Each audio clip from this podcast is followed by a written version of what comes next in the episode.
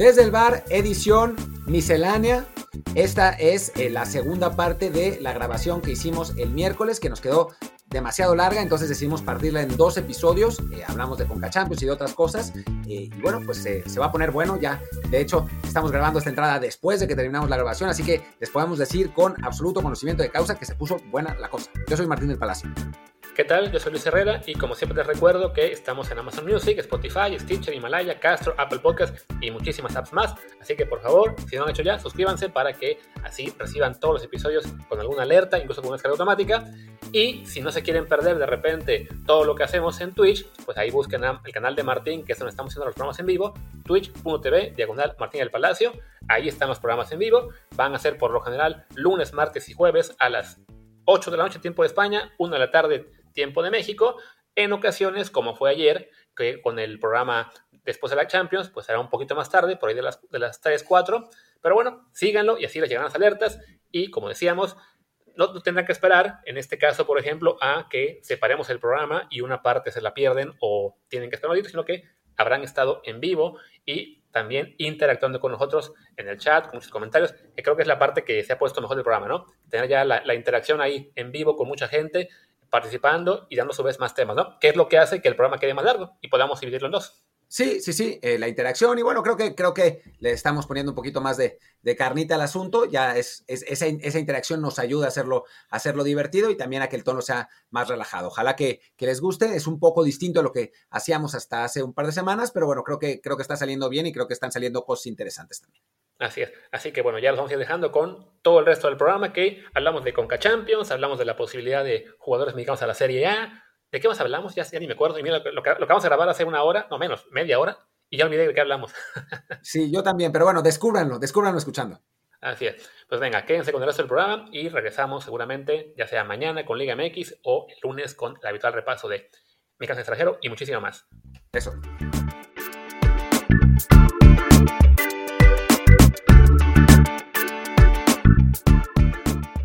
Pasemos entonces a los siguientes temas, a un tema muy importante, de un torneo del mismo nivel eh, del que estamos hablando ahora. Eh, como decía eh, Raúl Orbañanos, ya terminamos con la Champions y ahora viene lo mejor, la Conca Champions, donde el Cruz Azul enfrentó a un equipo muy complicado, muy, muy sólido, que, bueno, los, los medios de comunicación después del partido de ida, pues criticaron fuertemente a los celestes por, por, por quedar 0-0 contra, contra este en el partido de ida. Y bueno, eh, como era lógico, el Cruz Azul gana 8-0 y como era lógico, también se va muy criticado por ganar 8-0. Es como el, el, absurdo increíble, ¿no? Sí, no, o sea, primero estaba la gente molesta porque no ganaron y la segunda porque ven si podían ganar y, los, y se esperan al segundo. Es francamente esta polémica ridícula con Cruz Azul que queda claro que en el juego de ida, entre que el viaje a, Haití, digamos, en circunstancias pues no ideales, estar en plena pandemia, yendo al... No, ni fue Haití, fue Dominicana el partido, eh, yendo a jugar a una cancha malísima con el equipo B, que por lo general no, pues, no, no había jugado junto a un partido oficial. Sí se le podía, digamos, reclamar un poco que no ganara la ida, pero nunca estuvo en duda que en la vuelta sí iba a resolver todo y lo vimos ayer, ¿no? Yo de hecho lo pude ver un ratito porque afortunadamente para mí, bueno, entre comillas, los juegos de la Conca Champions y en general todos de Conca ahora van por YouTube, entonces por lo menos no tengo que estar buscando un stream raro para verlos. Entonces ya, vi un rato ese juego y pues sí, la diferencia era realmente notoria entre un Cruz Azul que pues estaba cascareando, básicamente al final buscando el gol para Santi Jiménez, que no lo logró, pero, pero sí creo que se, había generado demasiado ruido por un partido que, pues, es la primera ronda de un torneo que en realidad a los mexicanos nos interesa a partidas y finales, ¿no? Sobre todo cuando hay un equipo de ahí de, de MLS dando lata pero una primera contra un caribeño, pues era simplemente un entrenamiento glorificado. Sí, y nos hablaban de que si podía haber estado arreglado el partido. A ver, yo no creo, aunque las condiciones sí se cumplen, ¿no? O sea, de un, equipo que es, ampliamente desfavorecido en las apuestas, eh, que los apostadores se quieren asegurar que pierda y entonces le pagan a algunos jugadores y, con eso aseguran que el otro equipo gane por la goleada que buscan.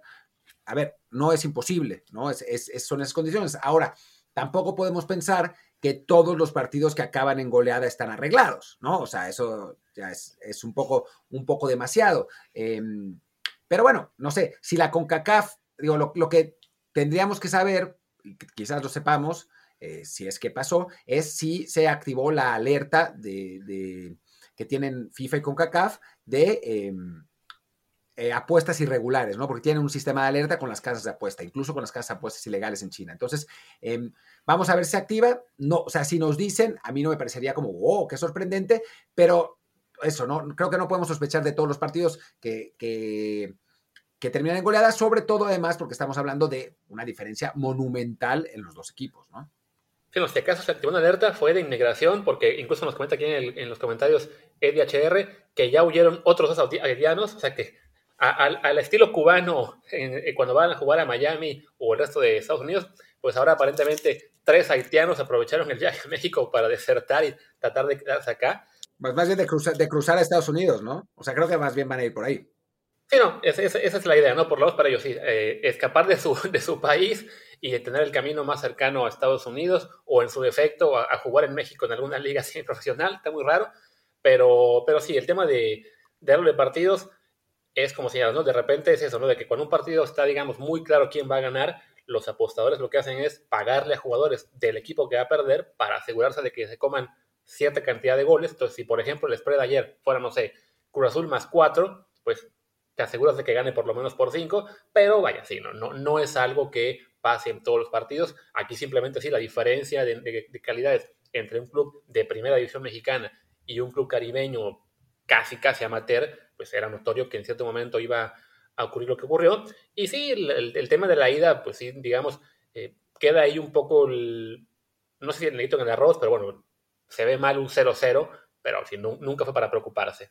Y como bien dice Jaime Ojeda, que, eh, que ayer también el Portland ganó 5-0, el, el, equipo de la MLS, y que no hubo sospecha, sí. O sea, la verdad es que, como también nos decían en otro comentario, la diferencia entre los equipos estadounidenses y los mexicanos eh, con respecto a los caribeños centroamericanos es cada vez más grande, ¿no? O sea, por eso, por eso pensamos que, eh, que Costa Rica y, Honduras van a sufrir en la eliminatoria, porque la mayor parte de sus jugadores, la enorme mayoría, están en sus ligas locales, y en este momento las ligas locales de Costa Rica y Honduras están, pero en el, en el absoluto horno, y, y entonces se ve, se ve muy complicado, ¿no? O sea, ahora sí parece que los equipos de MLS y de Liga MX van a pasar caminando, eh, con obviamente la excepción del partido bueno, que me parece que es hoy, que es el de León contra Toronto, que terminó 1-1 la ida en, en León, un partido en el que León dominó abrumadoramente, pero pues los, los hados del fútbol decretaron que el partido terminara 1-1 y ahora Toronto tiene una buena oportunidad de volver a eliminar a León, bueno, más bien, de que León vuelva a ser eliminado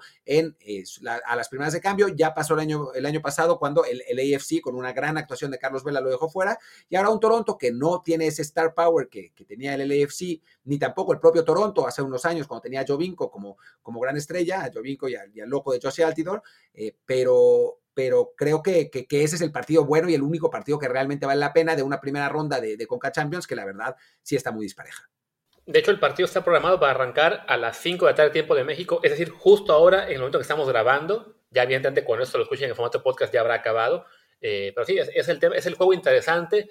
Y bueno, y además, como señalas, ¿no? a, León le puede pasar lo del año pasado, ser el equipo que quede eliminado fuera. Eh, desaprovechó la, la ida, que, jugó mucho, que fue muy superior, pero se comió ese gol rarísimo para el empate y nunca pudo eh, remontar. Entonces, ahora le tocó viajar no a Toronto, sino a Florida, porque este año los equipos canadienses no pueden jugar en casa por el tema de la pandemia. Entonces, por eso fue un viaje más corto para León.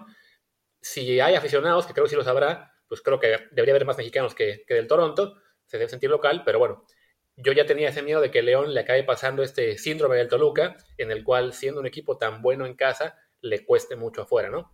Ah, ya, ya, veremos en un par de horas cómo quedó esto.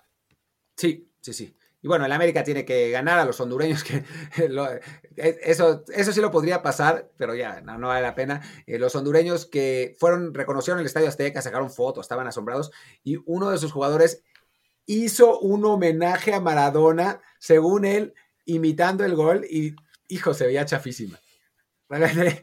O sea, e, e, ese cuate de Maradona tenía lo que nosotros tenemos de pingüinos, eh, francamente absurdo, pero bueno, ese, y las, las redes del Olimpia lo, lo, pusieron así como, oh, está imitando a Maradona. En fin, eh, sí. los, equipos de los equipos de, Centroamérica no están, no están en el nivel y bueno, vamos, nos vamos a encontrar unas, eh, unos cuartos de final con, como suele ser, cuatro equipos de MLS y cuatro mexicanos o cinco equipos de MLS y tres mexicanos, tomando en cuenta que el representante canadiense es el Toronto, que es un equipo de MLS, ¿no? Entonces, eh, pues así, así es como, como sin duda va a ser. Vamos a leer algunos, algunos comentarios. Em, dice... Eh, dice Richie Gallegos que en Mexicali hay muchísimos haitianos que la verdad muchos están trabajando y otros estudiando. Pues sí, tal vez terminen en Mexicali esos, esos haitianos. Eh, Eddie HR dice, hoy ganan mis águilas. Si no ganan es un fracaso monumental. Eh, Emilio López 3009 dice que le gusta más el podcast así, que es más visual que auditivo, que cuando escucha un episodio siente que invariablemente algo le falta. Aquí hay para todos, ya en este nuevo formato hay para todos, para los que les guste visual, para los que les gusta auditivo, todo tenemos. Tienen hasta premios los que llegan al arranque de la transmisión, que aún estamos grabando el, el, audio, ¿no? Bueno, y los que se quedan hasta el final, ¿no? También. sí, no, también. Eh, hay, premios para todos. Eh, ahora las camisetas las vamos a, rifar ya fuera de desde el bar, así que los que lo están escuchando en formato podcast, lo siento, también véanlo en Twitch o escúchenlo en podcast. Algún día haremos una promoción para el podcast, pero es difícil porque como es grabado, pues no es, no es tan sencillo, ¿no? Eh, dice Wosaxe que León es el sitio de la CONCACAF, pues hasta ahora sí, la verdad. Eh, Jaime Ojeda dice que tienen a Pozuelo al español, que es un crack. Bueno, tenemos distintas eh, concepciones de cracks, pero, pero sí, ahí está Pozuelo. Bueno, ojo que en, el LFC, como llegó Víctor Vázquez, que era un crack, entre comillas, crack para la Liga MX hace 4 o 5 años, pues ahora era el crack que llegó al Galaxy a salvarlo, a ver si... Ahí, digamos, eso nos da una idea todavía de la diferencia de cuestiones de nivel que tiene la MLS, que, perdón Jaime, pero sí, el hype que recibe de repente sí es este, un poco hartante y, y, que siempre regresa justo en estas rondas de Conca Champions en los que inevitablemente van a acabar enfrentándose a mexicanos y estadounidenses.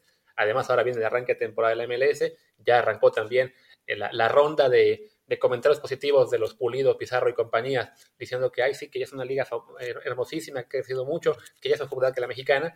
Pues ni modo, toca aguantarnos y, y en este caso también comernos algunos partidos Liga MX contra MLS, en el cual invariablemente algún estadounidense, o en este caso canadiense, le puede ganar al mexicano. Vamos a ver si al final si llegan o si acaba siendo la misma historia de los últimos 15 años. Sí, yo creo que esta es una buena posibilidad para la MLS. No es que sus representantes sean muy buenos, o sea, no, no enviaron a la crema y nata, pero los mexicanos, francamente, me parece que no se van a tomar, no, no, se están tomando en serio esto, ¿no? O sea, Cruz Azul mandando a su equipo suplente a jugar contra unos haitianos malísimos, pero bueno, pues lo, lo mandaron. Eh, Después el América, que Santiago Baños ya dijo que no les importaba mucho este torneo, aunque ciertamente Solari ha puesto titulares y seguramente volverá a poner. Eh, después el León, que seguramente va a quedar afuera porque sí, no, el, torneo no se le da. Y eh, Monterrey, que sí se lo está tomando en serio, pero ahora está sin técnico porque Javier Aguirre se puso a bailar payaso de rodeo en la boda de su hijo sin respetar los protocolos y nos lo suspenden, ¿no? Entonces, eh, entonces, bueno, pues ¿qué, se le va a hacer? ¿Qué se le va a hacer con esta Coca Champions? Yo creo que la, MLS tiene una buena oportunidad. Si no ganan ahora, entonces creo que van a pasar otros 20 años. Es como cuando hablamos de criptos, que los expertos en soportes y resistencias dicen, si rompes la resistencia va a subir al... Bueno, si la MLS rompes la resistencia esta, esta temporada, entonces seguramente podrá ser campeón. Pero si no, me parece que van a pasar unos cuantos años en que vuelvan a ganar. Eh, dice Eje Tobar que quiere unos lentes como los tuyos, Luis, y además tu autógrafo. Ok, los lentes los puede conseguir en cualquier óptica. Mi autógrafo, pues será cosa de que apliquemos quizá la del ruso de Mojil y hacerlo digital ahí en Twitter.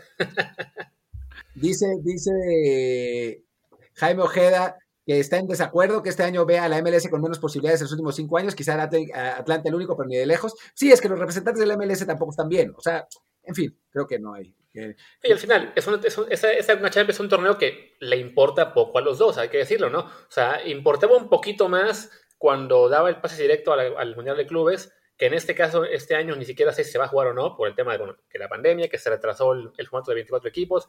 Entonces, realmente se la toman en serio los que llegan a semifinales.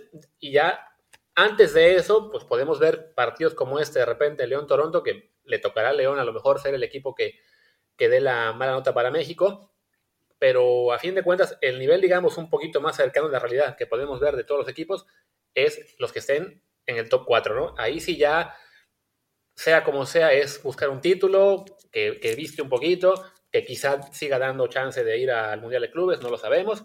Entonces ahí es donde ya habrá un poco más de seriedad de los equipos, ¿no? Por lo pronto, pues sí, parece que todo va a ser, se va a prestar para que veamos en las por, por final a puros equipos MLS contra mexicanos y arranque esa ronda de, de histeria de ambos lados, ¿no? sobre todo de México. Bueno, me están diciendo que no encuentran el tributo a Maradona de Olimpia. Yo lo tengo aquí, así que ahora sí les voy a compartir la pantalla para que lo vean. Vean qué tributazo. O sea, por favor. Aquí creo que no va a haber problema de derechos, así que, que puedo compartir la, pantalla sin problemas. Para los que están en, el podcast, se los voy a ir narrando.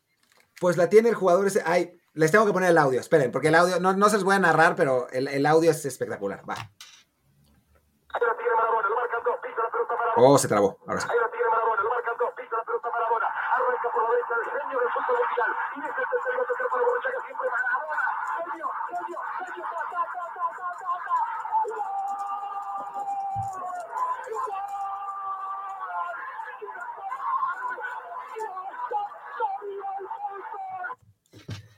Creo que lo que evitó mejor fue el festejo, y eso entre comillas. Es un desastre, un desastre absoluto el homenaje a Maradona de, este muchacho.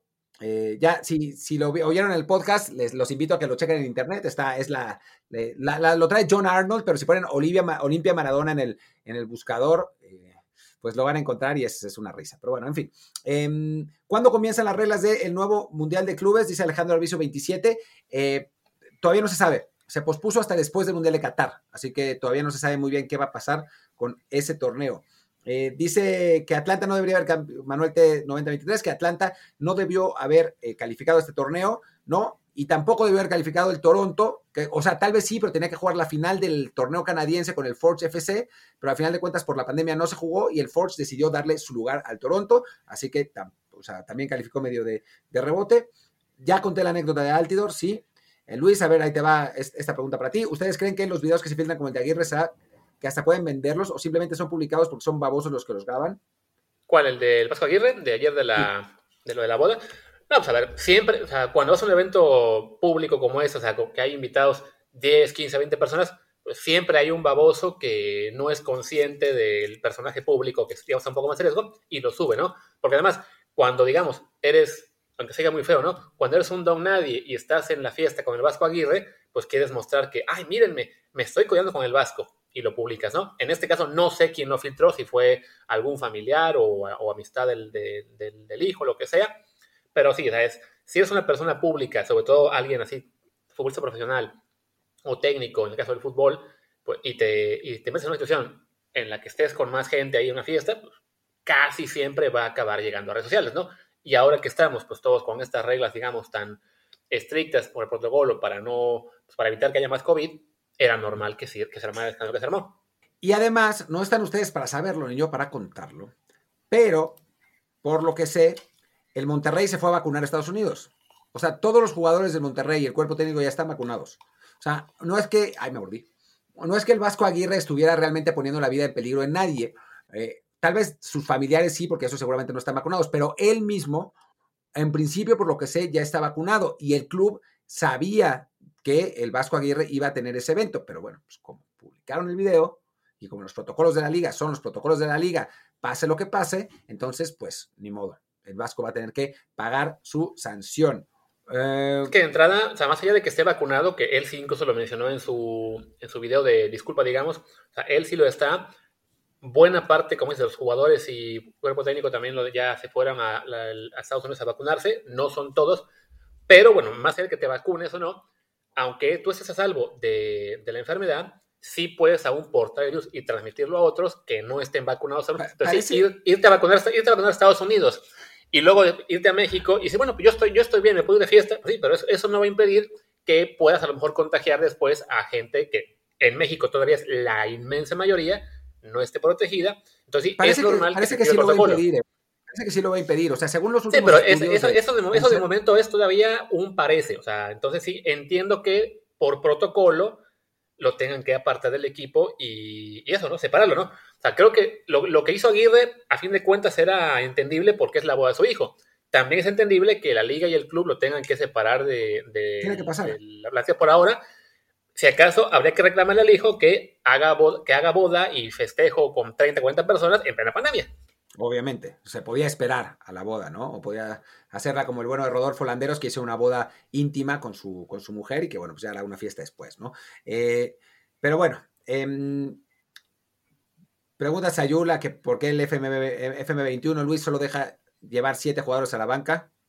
Eh, porque básicamente hacer un, hacer un cambio de formato entre cada año o sea, es, es, complicado. O sea, no, no es tan simple como mover un switch, ¿no? Entonces, en este caso decidí no, no pedirle a la gente del manager que la Liga Mexicana tuviera más cambios y más este y más puntos en la banca, porque si no había que cambiar también para ciertas temporadas y es un desmadre.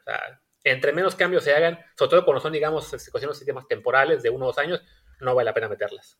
Tony Lane me pregunta qué página uso para hacer análisis de datos en fútbol, eh, que él usa Understat, Understat y, y SoftScore, que es un pedo para automatizar las descargas. Pues lo mismo, y Transfer Market y WhoScore, pero digo, antes tenía Instat, pero ahora ya no lo tengo. Y sí es un pedo.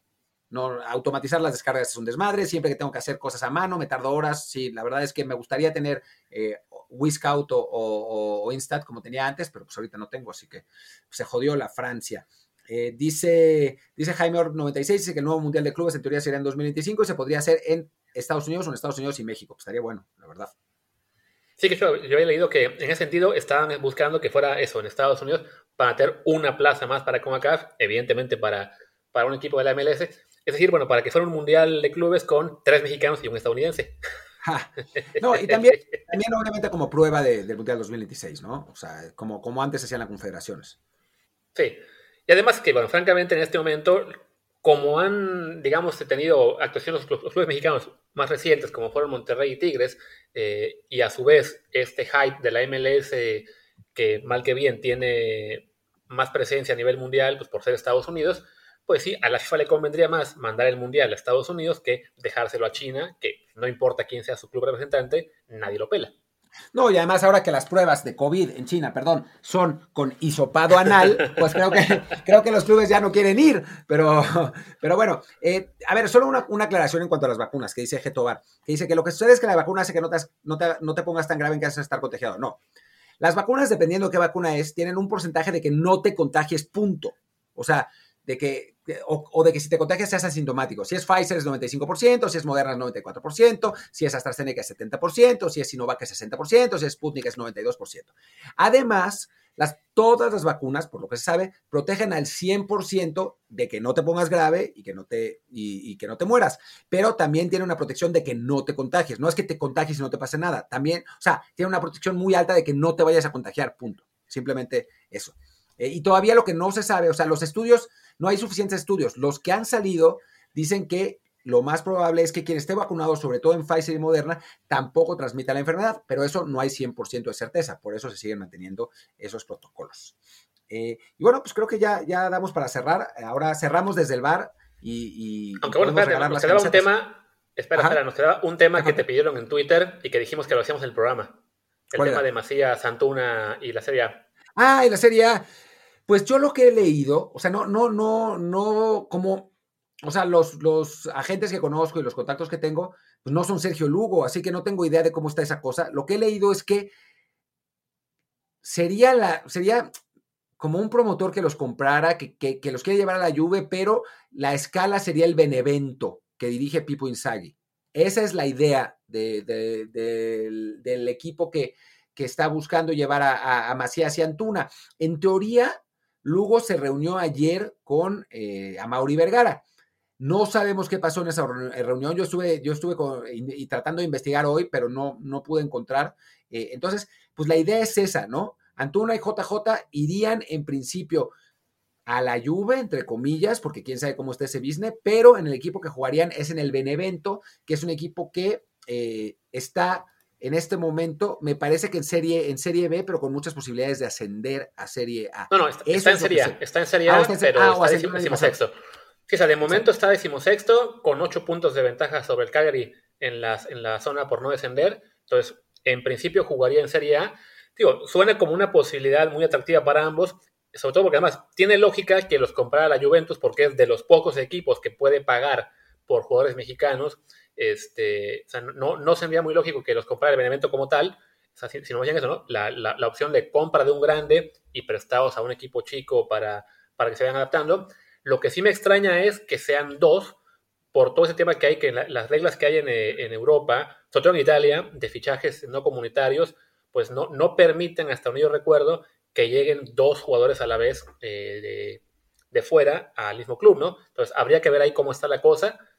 Ojalá que se diera, porque además pues, es, llegar a Serie A, es, es, llegar en circunstancias, como decíamos antes, con lo que serían Romo y Orbelín, si fueran a Levante, a clubes donde pueden ser titulares, adaptarse sin la demanda tan dura de enfrentarse a, figuras en cada entrenamiento, eh, como sería llegar a, un club más grande.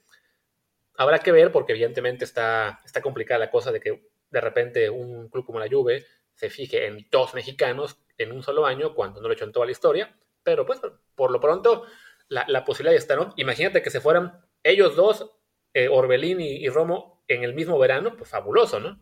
Más bien, o sea, si lográramos sacar cuatro jugadores más los dos juveniles de rigor, o sea, si tuviéramos un verano de seis, de, seis eh, eh, jugadores de exportación, sería maravilloso. Digo, ya sé que Jaime va a decir, 18 jugadores de la MLS, digo, de, Estados Unidos están, sí, ya sabemos, ya sabemos, pero si para nosotros se fueran seis, estaría muy bien, francamente. Sí, no, en este momento para México lo, lo, ideal es eso, ¿no? Ir exportando poquito a poquito, que no sean simplemente tres este, cada año, de los cuales todos son juveniles, sino sí, ir aumentando la, la, lista, que sean cuatro o cinco por temporada, porque además hay que considerar que no solamente se van a ir cada año, sean dos, sean cinco, sino que van a regresar también dos o tres por veteranía, ¿no?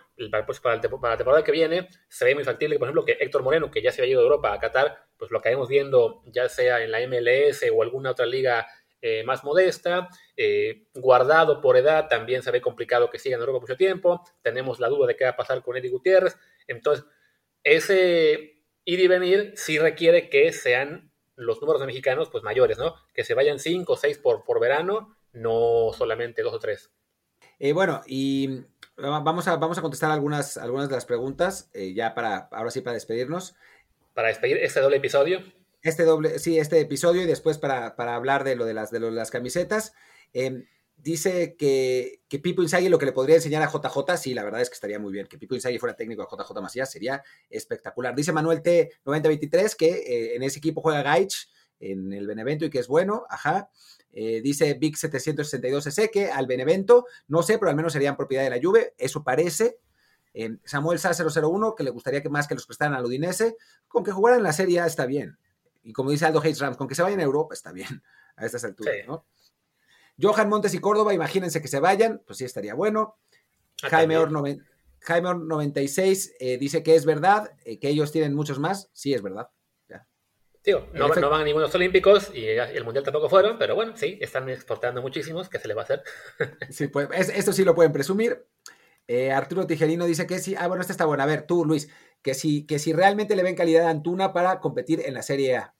A ver, yo, bueno, creo que los dos, ¿no? Hemos sido muy críticos con Antuna, o sea, desde que estaba, de entrada que le llamaban a la selección, cuando estaba todavía en el Galaxy y ahora que llegó a Chivas, este, que le ha tocado siempre esa fortuna de jugar contra Bermuda, Dominica y equipos chiquitos a los cuales hace goles.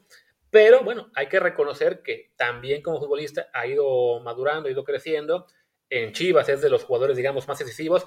El torneo pasado, por ejemplo, la gente Statistics lo puso él incluso en el once ideal de, la liga, como se llama va, va creciendo y más allá de que no nos convenza mucho porque le falta a lo mejor eh, más técnica individual o, o, ser más decisivo ante rivales más importantes, bueno, el potencial está ahí. Entonces, si se va, fabuloso, ¿no? No sé si va a alcanzar para triunfar. En Holanda sufrió muchísimo. Me comentaba ahora que hablaban del Fútbol Manager 2021, me comentaba el Head Researcher de Holanda que para él Antuna fue un desastre, o sea, que no, no rindió nada, que era pura velocidad y poco más. Pero bueno, es un jugador que poco a poco ha ido creciendo. No tienes que ser un jugador, este, digamos, completísimo para triunfar, ¿no? Si sabes hacer bien dos cosas y esas dos cosas le sirven a tu club para, para que produzcas, pues bienvenido seas, ¿no? Entonces, ojalá sea el caso de Antuna. Sí, sí, sí. Y bueno, Antuna tiene algo que no se puede enseñar, que es la velocidad. Eh, y entonces, pues si alguien lo logra moldear en un jugador más completo, estaría bien. Yo también soy escéptico. Demasiado sí creo que, que bien, bien trabajado eh, podría, podría funcionar. Em, dice Alejandro Arbizo 27 que Johan y Córdoba son los que creen que si lleguen. Yo no sé de Córdoba, no sé si hay realmente interés. De Johan Vázquez está claro que sí, ojalá que, se vaya porque ese es un, es un, jugador con muchísimo talento. También Córdoba simplemente tiene que eh, agarrar más regularidad. Eje Tobar dice lo de Antuna. Eh, dice Bosesaxe que eh, si Córdoba se va este verano, ¿en qué club lo pondrían? En el Español de Barcelona. Y nos haríamos cuates de él para que nos dé boletos. Estaría bien ahí eh, tener, uno por acá. Y Eddie HR dice que ya hay negocios de Chivas con la Serie A. Pues sí, podría ser. Eh, Jaime 96 dice Antuna es carne de MLS, sí, totalmente. Bueno, ya, ya, ya estuvo ahí. Em, y bueno, y, insisto, que, es mexicano y se le ve la velocidad y poco más lo de Antuna. Pero bueno, a veces la velocidad basta, ¿no? O sea, si tienes muy buena velocidad y aprendes a centrar un poquito, eh, te conviertes en Adama Traoré. Así que. bueno, que bueno, Adama Traoré sí, lo que tienes que hacer también es inflarte como Claro, pero estamos, de, estamos de acuerdo que Traoré es un jugador limitadísimo, pero que encontró su sitio en el Wolves, sobre todo con, con, este, con Raúl, que es simplemente, bueno, él ocupa una banda, se gana por velocidad y por fortaleza física, evidentemente no es únicamente la velocidad, pero no hace gran cosa más. Entonces, si Antuna por velocidad puede dominar una banda y centrar relativamente bien, pues ya ahí te aporta algo, ¿no? No, no nos gusta mucho como jugador completo, sobre todo considerando que en este momento él es suplente de Tecatito y, y Chucky, que son mucho mejores jugadores que él, pero bueno, ahí puedes aportar. Y bueno, ya para terminar, una crítica que me parece real y vergonzosa para Luis Herrera, que en el FM21 Carlos Gutiérrez es zurdo y Quintana es mejor que Johan. Está raro. Luis, mal, ¿eh? Eso es, culpa de los asistentes. los tendré que regañar. Y bueno, Johan, recordemos que en el manager de este año, eh, digamos, su nivel es el que tenía o digamos lo, que era público en el verano pasado. Entonces, todavía Johan no explotaba, que ha sido temporada cuando ya realmente le estamos viendo un gran nivel. Entonces, sí, en el siguiente Football Manager lo veremos con mucho mejor nivel. Eso, pues sí. Y creo que ya, eh, ya está. Pues con eso podemos cerrar, eh, eh, podemos cerrar el, episodio desde el bar. No sé qué, qué vas a decir, Luis. Sí, que este segundo episodio, porque al final, igual, como ya tardamos más de una hora, lo voy a cortar en dos: uno de Champions y uno con todo lo demás. Y bueno, última pregunta, si acaso, que, que veo aquí en comentarios, que dicen que por qué consideramos que al jugador mexicano en general le cuesta centrar. Eh, yo creo que en general cuesta centrar a todo el mundo, no solo, no solo al jugador mexicano, pero creo que hay una limitación técnica del mexicano en general para, para eso. Eh, los laterales casi no llegan a línea de fondo y entonces por eso no, no aprenden a centrar, ¿no? O sea, tenemos algunos, algunos futbolistas que sí, pero me parece que, puede ir por ahí. Creo que también ahí va un poco en línea con lo que mencionaba Arteaga, el que estaba en el game en la semana pasada, que es una cosa de que, bueno, al mexicano no le gusta entrenar, en el sentido de que pues él va a entrenamientos, cumple lo que le piden y poco más, y el tema de los centros en ocasiones es cuestión de práctica, ¿no? De, de estar puliendo tus habilidades, no solamente en el entrenamiento, la media hora que te toque estar con los centros, sino a lo mejor quedarte y estar una, dos, tres horas este, practicando, mejorando tu técnica. Es como el tema también de los tiros libres, es como de repente, pues sí, detalles que dependen mucho de que seas un, tipo que realmente quiera avanzar eh, como jugador y no solamente cumplir con lo que existe tu contrato. Entonces, creo que también va un poco por ahí, ¿no? Hace falta tener a más jugadores que dediquen más horas a, mejorar sus habilidades y en particular la de los centros es una de ellas. Y pues ya está, o sea, tenemos algunos otros, algunos otros comentarios, pero creo que con eso ya nos, nos, prolongamos demasiado, eh, podemos contestarlos fuera de, fuera de, desde el bar, eh, y bueno, pues no sé, si Luis, tú tienes algo más que decir. En el podcast simplemente, pues ya, que yo soy Luis Herrera, mi Twitter es arroba luisrha. Yo soy Martín del Palacio, mi Twitter es arroba martindelp y el del podcast es desde el bar POD, desde el bar pod. Y pues muchas gracias. Nos vemos la próxima vez. Chao.